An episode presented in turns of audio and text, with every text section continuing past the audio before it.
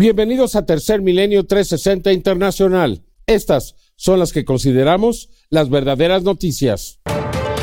Un ataque con drones sobre el Kremlin pone en alerta a Rusia, acusando a Ucrania de un intento de asesinar a Vladimir Putin, un hecho que podría utilizar Rusia para incrementar sus ataques sobre suelo ucraniano, incluso utilizando armas cada vez más poderosas. Le tendremos la información. El secretario general de las Naciones Unidas, Antonio Guterres, pide de forma urgente terminar con los combates en Sudán, pues el conflicto podría expandirse a otros países. Al menos ocho niños y un adulto fueron asesinados en una escuela en Belgrado. Le tendremos la historia. Un devastador incendio forestal consume el Parque Nacional Isa Popo, en México. Mientras tanto, en Italia, luego de una intensa sequía, una fuerte tormenta inunda todo a su paso. Y en noticias del fenómeno ovni, una red de poderosos telescopios se da a la tarea de buscar señales extraterrestres. Además, captan una impresionante esfera sobre Moscú, en Rusia. Le tendremos las imágenes.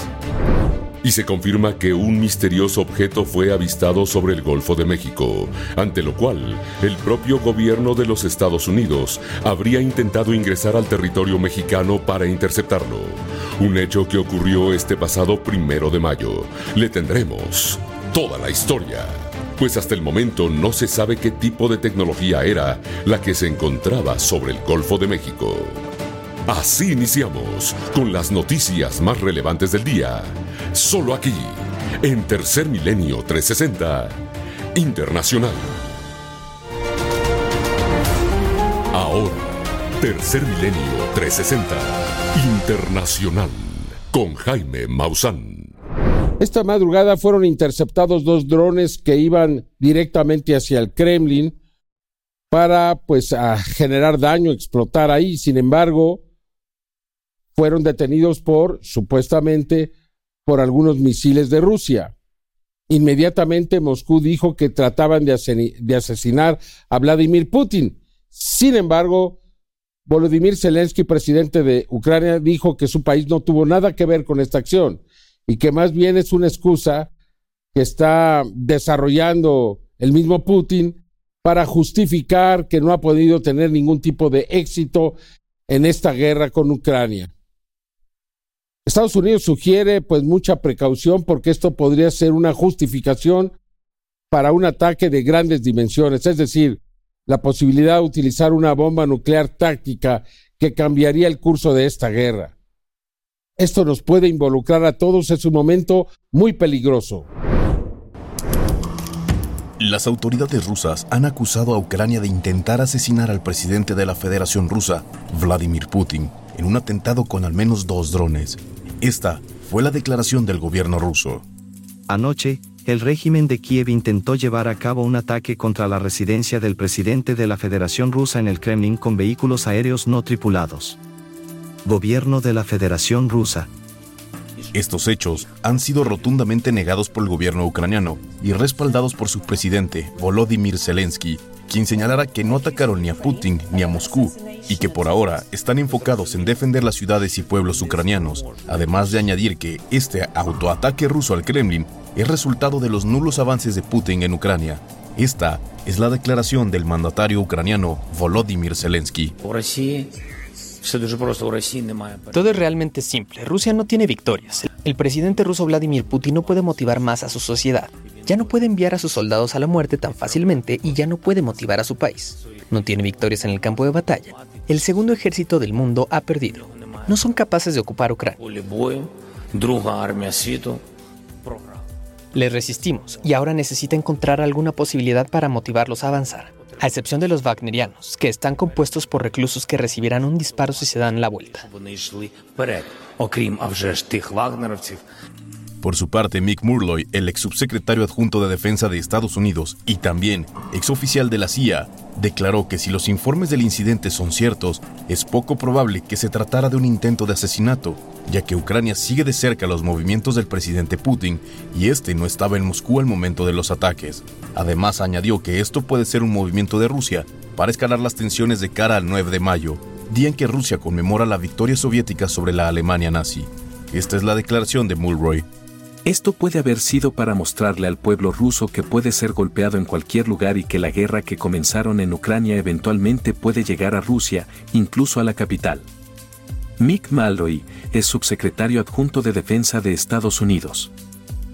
De acuerdo a expertos y analistas occidentales, es de suma importancia poner atención a la retórica que el Kremlin, pero especialmente Vladimir Putin, tomen después de estos supuestos ataques, pues creen que podría utilizarse no solo este, sino los más recientes ataques en suelo ruso que han tenido lugar, para utilizar una o varias de las llamadas bombas tácticas nucleares en Ucrania, así como para iniciar una nueva ola de reclutamiento masivo ruso, apelando a la hombría rusa para tomar las armas y luchar en Ucrania así como indicar que Occidente está proveyendo de armamento de largo alcance a Ucrania para atacar territorio de la Federación Rusa.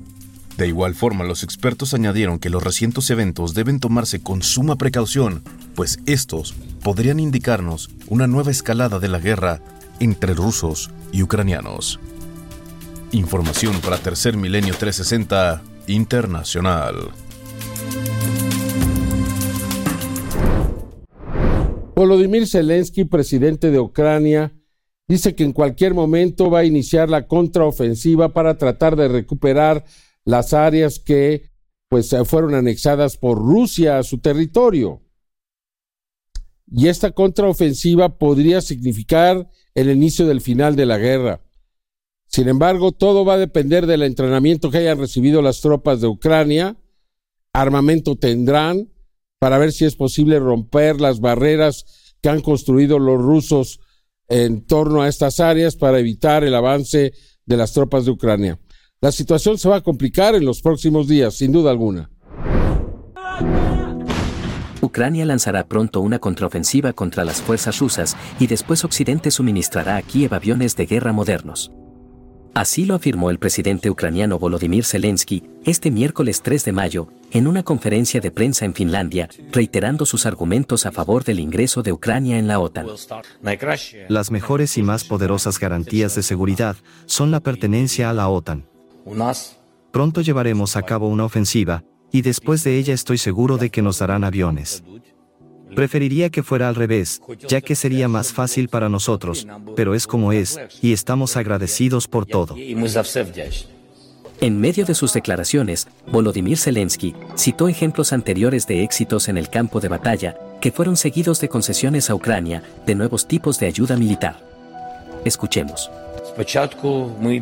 Al principio, avanzamos y demostramos que no nos pueden derrotar en tres días, entonces recibimos algunas armas. Avanzamos de nuevo, y solicitamos artillería de largo alcance. Tenemos un éxito difícil, pero después nos dan ciertas armas. Por eso estoy seguro de que pronto tendremos aviones. Realmente los necesitamos. Según los expertos militares, además de los sistemas de armamento entregados a Ucrania por la OTAN, lo que definirá la eficacia de la contraofensiva es la formación que hayan recibido las tropas ucranianas en sistemas y entrenamiento occidentales. Específicamente, si han aprendido lo que Occidente denomina maniobras de armas combinadas, es decir, la capacidad de coordinar el fuego de artillería, infantería, blindados y fuerzas especiales. La cuestión es si las tropas ucranianas lo han aprendido lo suficientemente bien como para ponerlo en práctica ahora en esta contraofensiva, ya que tendría un impacto devastador sobre las tropas rusas.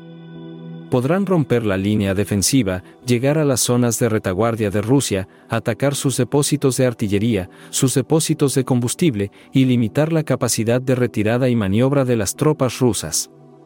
Matthew Smith, profesor de Seguridad Nacional y Ciencias Políticas de la Universidad Haven en Estados Unidos.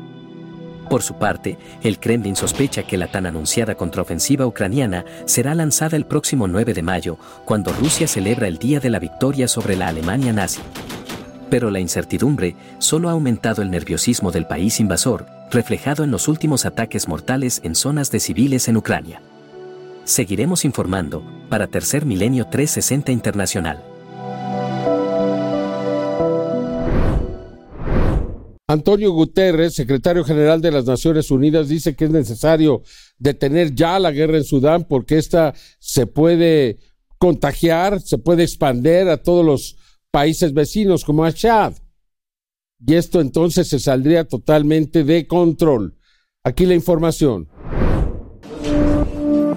El secretario general de Naciones Unidas, Antonio Guterres, pidió que los combates en Sudán cesen de inmediato ello en medio de que se escucharon ataques aéreos en la capital, Jartum, incluso cuando las facciones en conflicto acordaron un nuevo alto al fuego de siete días a partir del jueves 4 de mayo, lo que debilita las posibilidades de una tregua duradera.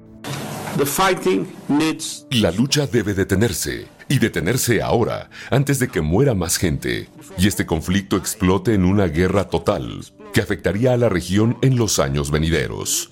Todas las partes deben poner el interés del pueblo sudanés en primer lugar, y eso significa paz y retorno a un gobierno civil, lo que permite el desarrollo del país.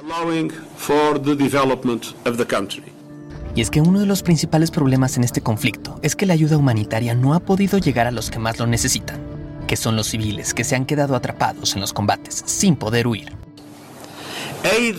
Se debe permitir la entrada de ayuda a Sudán y necesitamos un acceso seguro e inmediato para poder distribuirla a las personas que más la necesitan. Se debe proteger a los civiles y la infraestructura civil y se deben respetar a los trabajadores y activos humanitarios. Hago un llamamiento a la comunidad internacional para que apoye al pueblo sudanés en su búsqueda de la paz y el retorno a la transición democrática. Por si fuera poco, este conflicto armado ya ha afectado prácticamente a toda la región, pero se pide el alto al fuego para que los daños colaterales no sean mucho más extensos. Me preocupa mucho, en primer lugar, Chad. El epicentro de este conflicto sigue estando en cierta medida en Darfur, independientemente de lo que esté pasando en Jartum. Y Chad es un país que está en transición democrática. Y Chad ha estado amenazado, como saben, por las milicias que operan en Libia y es absolutamente esencial apoyar masivamente a Chad en la situación actual. En este sentido, se dice que el conflicto ha creado una crisis humanitaria, con unas 100.000 personas obligadas a huir con poca comida o agua a los países vecinos, por lo que el pronunciamiento de Guterres es un llamado para evitar que el conflicto no se extienda a los países vecinos igualmente vulnerables. Seguiremos informando para Tercer Milenio 360 Internacional. Pues este mal que afecta a los Estados Unidos, estos tiroteos que se dan en escuelas donde las víctimas son pequeños niños, ahora sucedió en Belgrado, en Serbia, un país donde también existe un gran número de armas. Es el tercero per cápita en el mundo del número de armas por habitante y ahí están las consecuencias. Un niño de 14 años mató a nueve personas, a ocho niños y un adulto. Esto pues, me parece una muy mala señal para el resto del mundo. Aquí le presento la información. Un estudiante de 14 años de la escuela Vladislav Rivnikar en el centro de Belgrado, la capital de Serbia, ha sido arrestado el día de hoy tras haber ingresado a su escuela portando al menos dos armas y abriendo fuego contra docentes y alumnos, lo que resultó en la muerte de ocho menores de edad y un guardia de seguridad. Por su parte, el jefe de la policía de Belgrado, Veselin Milik, dijo que los menores fallecidos eran siete niñas y un varón, todos nacidos entre 2009 y 2011. Efernija Merlini, una joven de 14 años que presenció el tiroteo, nos narra lo que vivió dentro de la escuela Vladislav Rybnikar. Escuchemos su testimonio. Mi segunda clase estaba en el último piso, así que estaba subiendo las escaleras. Mientras subía pude escuchar un sonido y pensé que tal vez eran niños, algunos niños tirando petardos y que se estaban divirtiendo, pero luego lo escuché más cerca y el sonido venía de enfrente de la escuela. Luego vi que el guardia de seguridad se caía al suelo, así que corrí rápidamente de donde estaba. Ya no quería subir las escaleras, no lo hice. Volví a donde estaba mi clase anterior y la maestra escuchó esos ruidos. Quería ir a ver, pero le dije que eran disparos, que yo había escuchado esto y que el guardia se cayó al piso. Y rápidamente nos llevó a un lugar seguro.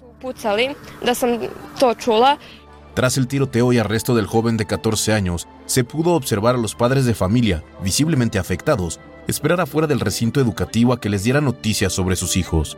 Por su parte, el director del Hospital de Emergencia de Belgrado, el doctor Milka Asanin, detalló el estado de algunos de los pacientes que arribaron a su hospital tras el fatal ataque. Estas son sus declaraciones.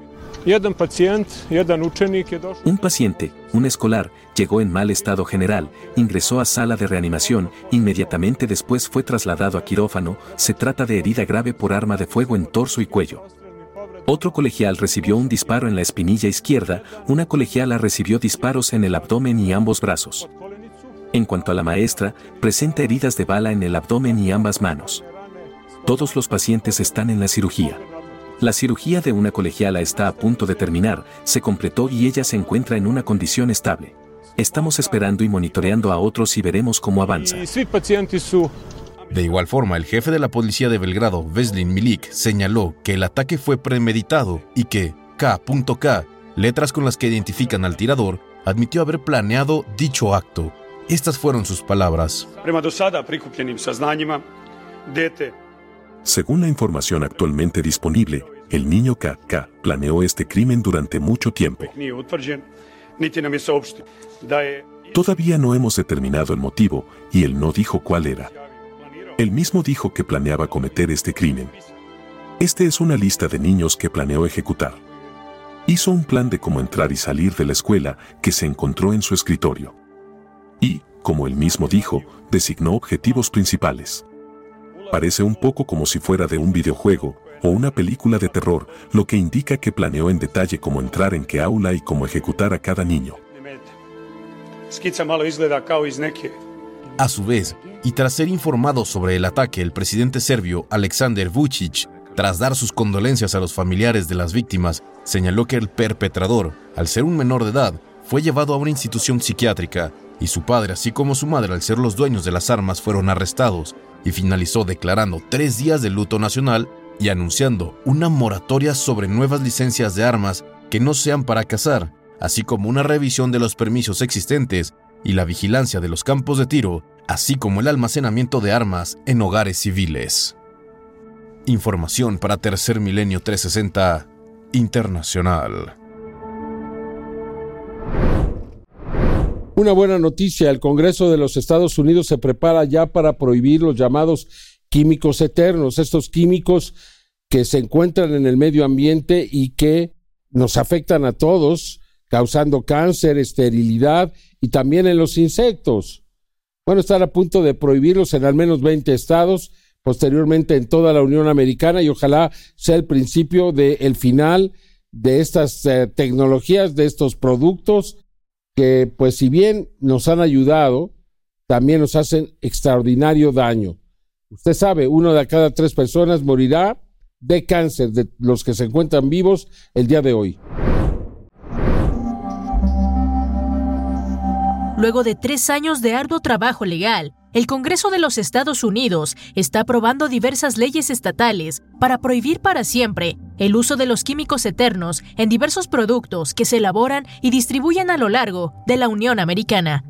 De acuerdo con las autoridades estadounidenses, próximamente será ilegal utilizar químicos eternos en envases de alimentos, cosméticos, productos de cuidado personal, prendas de vestir, textiles, utensilios de cocina, espuma contra incendios, pinturas, entre otros productos, en más de 20 estados de la Unión Americana.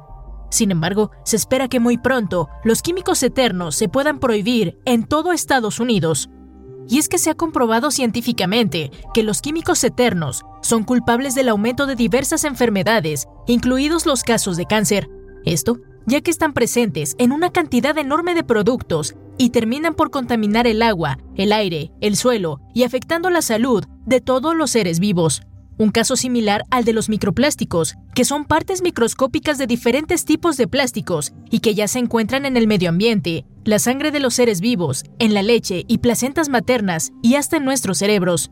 Hecho que ha sido comprobado por una investigación realizada por la Universidad de Viena pues luego de darle agua embotellada a un grupo de ratones, los científicos descubrieron que tan solo dos horas después de ingerir este líquido, estos animales ya alojaban microplásticos en sus cerebros. Escuchemos al doctor Lucas Kenner, patólogo e investigador principal de este estudio. Al igual que los químicos eternos, los microplásticos están invadiendo el mundo y nuestros cuerpos, pues ya es un hecho que provocan trastornos neurológicos, el Alzheimer y el Parkinson.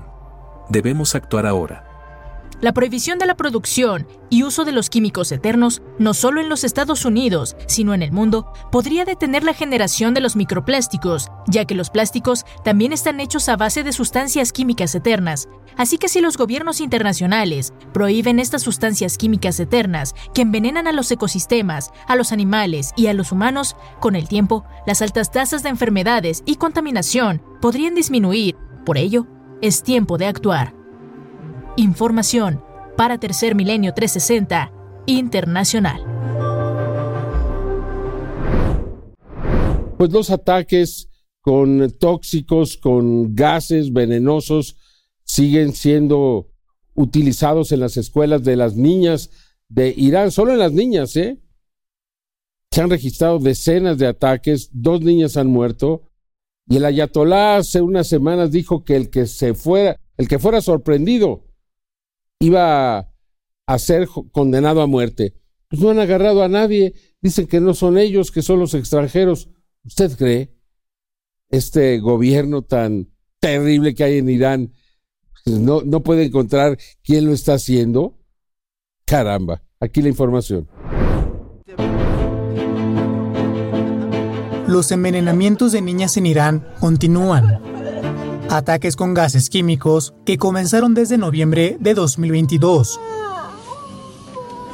Desde entonces, según los reportes, al menos dos niñas iraníes han muerto y más de 1.200 han sido hospitalizadas en todo el país por presuntos envenenamientos, mientras la cifra sigue aumentando. Una situación que el gobierno iraní niega que se esté produciendo, ya que tras una investigación, el Ministerio de Inteligencia iraní anunció el 28 de abril que no se había producido ningún envenenamiento de colegialas en el país, culpando a supuestos enemigos extranjeros no identificados de las acusaciones de envenenamiento para desacreditar a la República Islámica. Saed Ghazeminejad, asesor financiero de economía de Irán, señaló. A medida que estos ataques continúan, el régimen ha vuelto a su método favorito de negación, y culpando a todos, además de a sí mismo. Lo que el régimen afirma es que las escolares fingen los síntomas, lo que resulta especialmente indignante.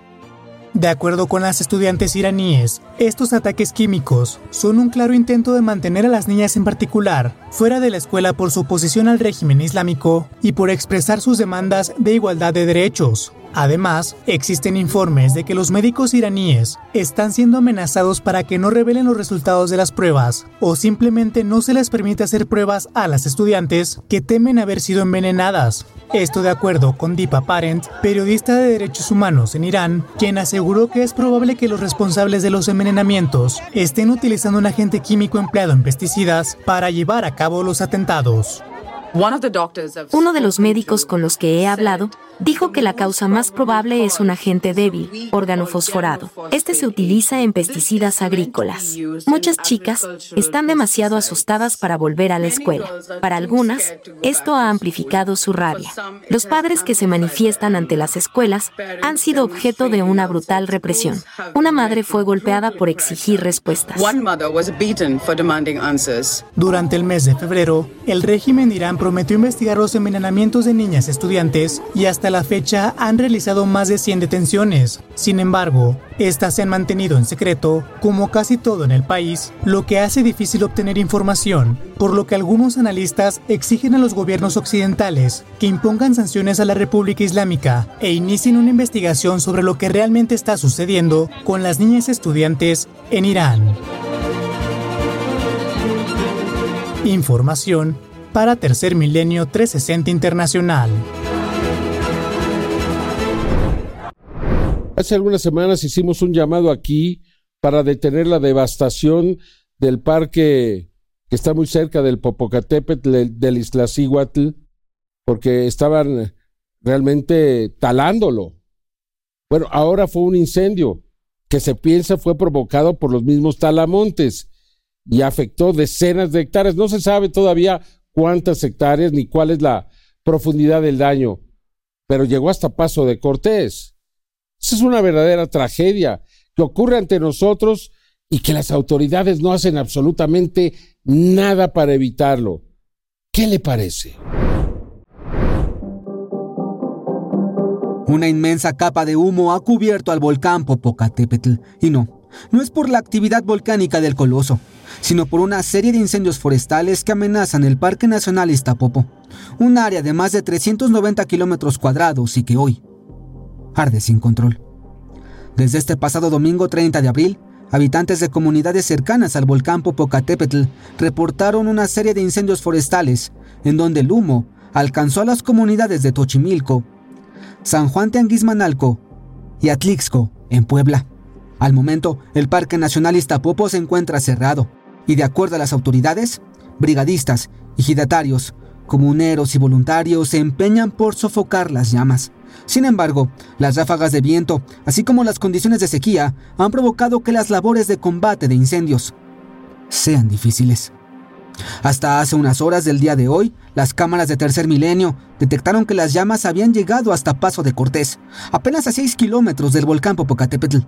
Asimismo, se desconoce hasta ahora la magnitud de la devastación, pues centenares de hectáreas ya están siendo afectadas y con ello las especies de fauna que habitan en la región. El Parque Nacional Iztapopo se encuentra en una situación crítica, pues la tala ilegal está consumiendo al parque, ante la vista de las autoridades que se ven totalmente superadas ante este ecocidio ambiental. Por lo que dichos incendios pudieron haber sido provocados por los propios talamontes, llevando al Parque Nacional Iztapopo al borde del colapso. Información para Tercer Milenio 360 Internacional. Pero ¿qué se puede decir de estas culturas que utilizan a los animales, partes animales, para poder remediar la disfunción eréctil? Imagínese usted. Matan a los rinocerontes para quitarles el cuerno.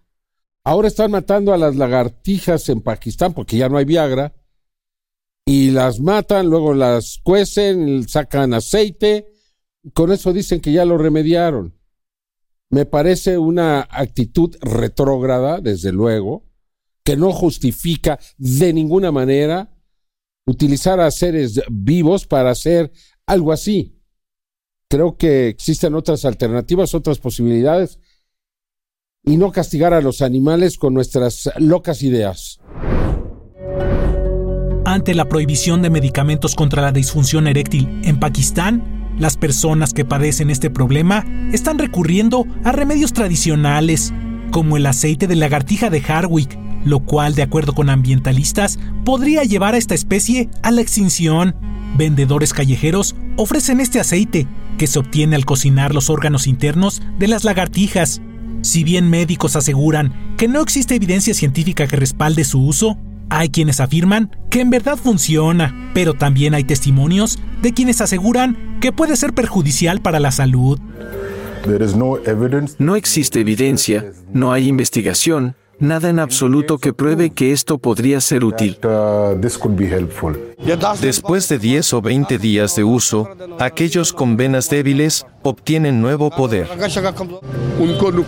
Dos conocidos míos tuvieron problemas después de usar este aceite. Desarrollaron alergias en la piel. Los remedios creados a partir de animales, como el caballito de mar, el pangolín o el cuerno de rinoceronte, son muy populares en Asia, lo que ha llevado a estas criaturas al borde de la extinción, algo que también podría ocurrir con la lagartija de Harwick.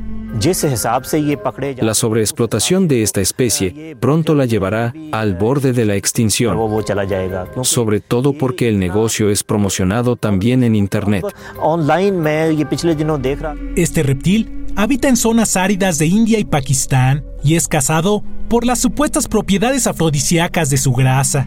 Si bien estas prácticas han existido desde la antigüedad, el comercio a gran escala de esta especie es insostenible y llevará eventualmente a su extinción, a menos de que se le ponga un alto definitivo. Información para Tercer Milenio 360 Internacional. Luego de las intensas sequías que ha sufrido Italia, en las últimas 24 horas se presentaron intensas lluvias en la zona de Emilia-Romagna, y hasta el momento hay dos muertos, evacuados, eh, toda una situación de emergencia después de que no había absolutamente nada de agua. No sabemos si persistirán estas lluvias y terminarán con la sequía, pero por ahora la situación es grave. Luego de las intensas sequías que azotaron a Italia, ahora la región de la Emilia-Romagna, ubicada al norte de este país europeo, se enfrenta a terribles inundaciones, deslizamientos de tierra y derrumbes. Debido a las lluvias que se presentaron en este lugar en las últimas 24 horas, un hecho que ha cobrado la vida de al menos dos adultos mayores, todo esto a causa del cambio climático. Observe las imágenes de la Emilia-Romagna, en donde los niveles de agua por las intensas lluvias llegaron a inundar hogares, calles, campos enteros y cubrir por completo los autos, lo que causó una gran devastación.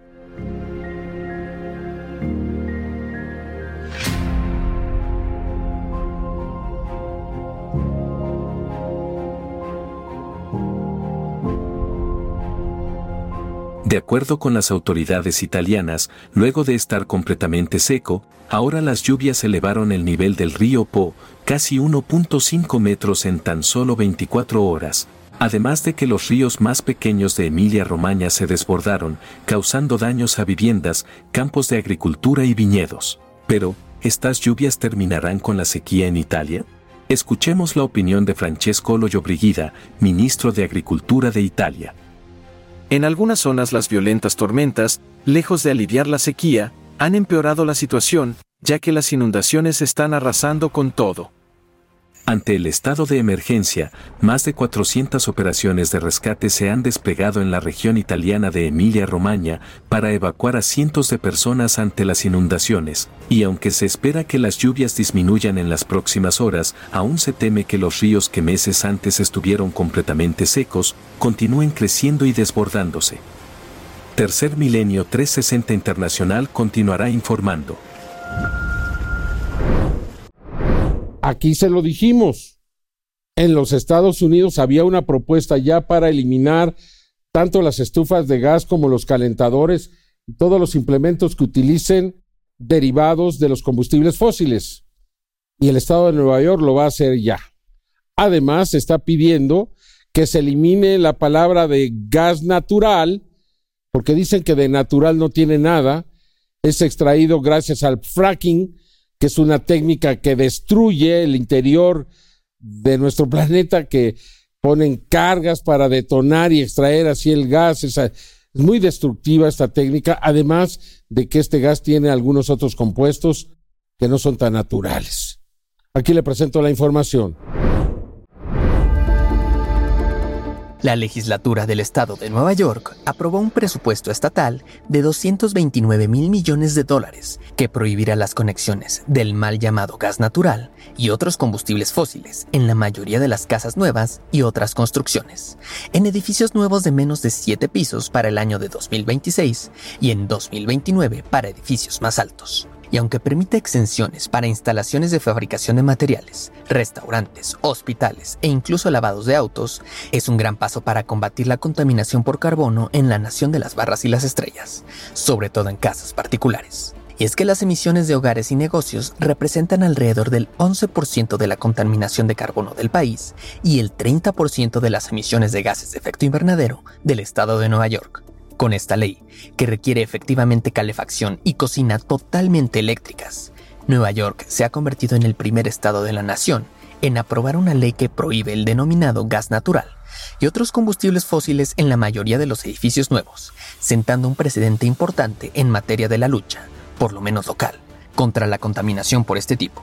En este sentido, existen activistas climáticos que también abogan por dejar de utilizar el término de gas natural para referirse a esta sustancia, ya que si bien se encuentra en la naturaleza, el proceso que se lleva a cabo para que una persona lo disfrute en la comodidad de su hogar es altamente nocivo para el medio ambiente.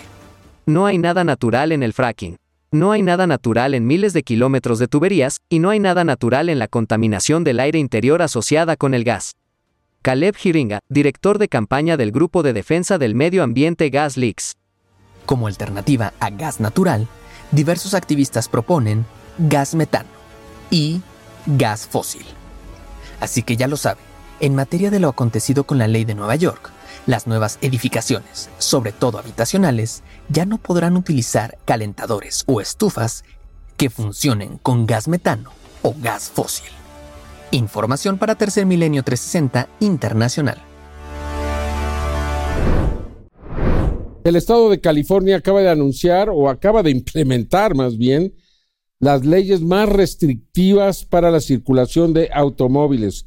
Ahí la contaminación está ahogando a la ciudad y pues son tantos los carros que pues van a poner medidas que prácticamente van a obligar a los conductores a transformar sus vehículos en automóviles eléctricos o a comprar eléctricos. Y esto puede empezar a pasar en otras ciudades como la Ciudad de México, donde ya hay medidas más restrictivas para evitar los niveles altos de contaminación. California es uno de los estados de la Unión Americana que constantemente actualiza sus regulaciones sobre emisiones de combustibles fósiles, debido a que se ha convertido en uno de los estados con peor calidad de aire en los Estados Unidos, particularmente la ciudad de Los Ángeles. Es por ello que el gobierno del estado se ha puesto como objetivo lograr la electrificación de la industria automotriz y medios de transporte para el año 2035. Recientemente, se aprobó una nueva regulación que eliminará gradualmente a las locomotoras de combustión de diésel para el año 2030, buscando así aumentar el uso de la tecnología de cero emisiones para transportar carga desde los puertos y en todos los patios ferroviarios. Con estas acciones que exigen la eliminación gradual de locomotoras diésel para abordar la contaminación que emiten los trenes en nuestro estado, estamos un paso más cerca de lograr vecindarios más saludables y un aire más limpio para todos los californianos. Gavin Newsom, gobernador de California. Recordemos que en agosto de 2022, de igual manera, se aprobó una ley que prohibirá la venta de autos nuevos de gasolina a partir del año 2035 en California. Y es que con 29 millones de vehículos registrados, según datos del 2022, los automóviles eléctricos ya representan el 25% de esta cifra, siendo California el estado con mayor porcentaje de vehículos de cero emisiones en la Unión Americana. Por otro lado, el gobierno de la Ciudad de México también está promoviendo la implementación de medidas cada vez más estrictas respecto a la circulación de vehículos de gasolina. Según la Comisión Ambiental de la Megalópolis, al tener medidas cada vez menos flexibles, orillarán a la población a hacer cada vez más uso de vehículos de cero emisiones. Los vehículos eléctricos poco a poco están ganando terreno gracias a estas medidas, y al ser amigables con el medio ambiente, no será raro que se vuelvan más accesibles en un futuro cercano. Información para Tercer Milenio 360 Internacional. Esta noticia me parece importante. Se van a implementar 27 poderosas antenas de radiotelescopios, la red pues eh, más eh, avanzada hasta el momento para tratar de detectar señales extraterrestres. Este es un verdadero intento por iniciar un proceso de comunicación con otras inteligencias. Uno de los mayores complejos de radiotelescopios en el mundo, el BLA por sus siglas en inglés, compuesto por 27 antenas, comenzará a buscar señales extraterrestres. La poderosa matriz de antenas, ubicada en Nuevo México, que pertenece a la Fundación Nacional de Ciencias de los Estados Unidos, ya se encuentra recopilando datos que los científicos analizarán, buscando el tipo de emisiones que solo hacen los transmisores artificiales, señales que revelarían la existencia de una sociedad tecnológicamente avanzada.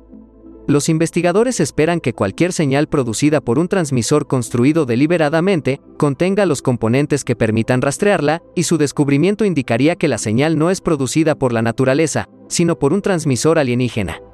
El nuevo sistema de procesamiento se denomina COSMIC y está encabezado por el Instituto para la Búsqueda de Inteligencias Extraterrestres SETI, en colaboración con el Observatorio Nacional de Radioastronomía, y es financiado por la iniciativa Breakthrough Listen del multimillonario ruso Yuri Milner. Al respecto, el doctor Paul de Morest, científico y líder del grupo de apoyo científico del BLA en el Observatorio Nacional de Radioastronomía, cree que es la mejor forma de buscar señales artificiales en la actualidad. Habla el doctor de Morest.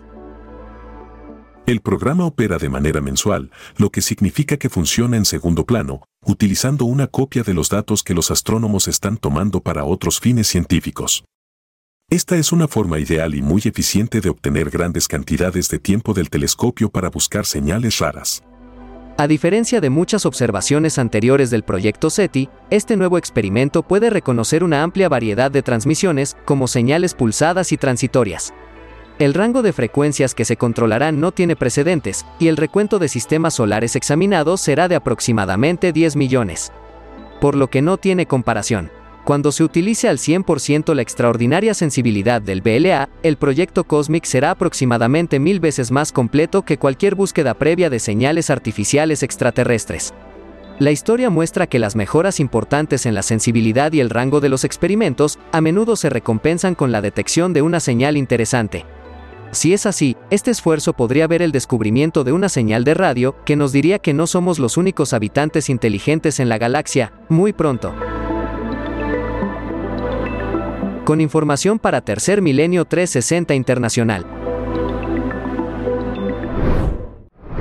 Mire, a menos que los chinos estén espiando a los rusos, ¿cómo podemos explicar esta enorme esfera detenida sobre el cielo de Moscú el 15 de abril? Vea usted la imagen, es impresionante. ¿Y por qué no dijeron absolutamente nada? No lanzaron aviones, no lo interceptaron, no trataron de destruir esta esfera que ahí estaba y está en la calle y nadie, nadie la está volteando a ver. Resulta impresionante, créame.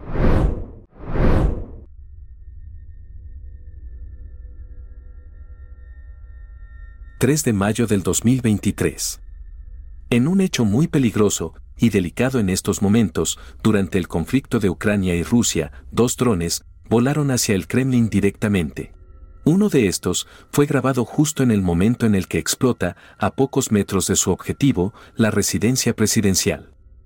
Lo que ha generado sospechas de un autoatentado. Ya que no se aprecia la trayectoria de un misil que interceptara a este dron, lo cual ha generado diversas opiniones. Ahora veamos lo que sucedió a plena luz del día sobre un sector de la capital de Rusia, en Moscú. El 15 de abril del 2023, una esfera es grabada detenida sobre un edificio muy cerca de una antena de telecomunicaciones. La persona que estaba grabando realizó un gran acercamiento y esto permitió darnos cuenta de que se trata de un fenómeno aéreo anómalo. Y lo más extraordinario es ver cómo el testigo gira el teléfono hacia la calle y es posible darnos cuenta de que no hay nadie observando. Nos llama la atención, como a pocos días con anterioridad de este atentado, este objeto no causó ninguna alerta. No se enviaron aviones de combate a interceptarlo. Tampoco fue posible que se presentara esta extraordinaria presencia en los medios de comunicación. Si no fuera por una persona que grabó esto, no hubiera sido posible darnos cuenta de que la actividad en Rusia es más cercana de lo que se pensaba, incluso en estos momentos de una gran tensión, debido a la guerra en Ucrania. Pero es precisamente Moscú en donde la actividad de fenómenos aéreos anómalos ha sido sobresaliente los más recientes años. Nos llama la atención que previamente, la noche del día 9 de diciembre del año 2009, un enorme objeto, en forma de pirámide invertida, este se presentó sobre el Kremlin.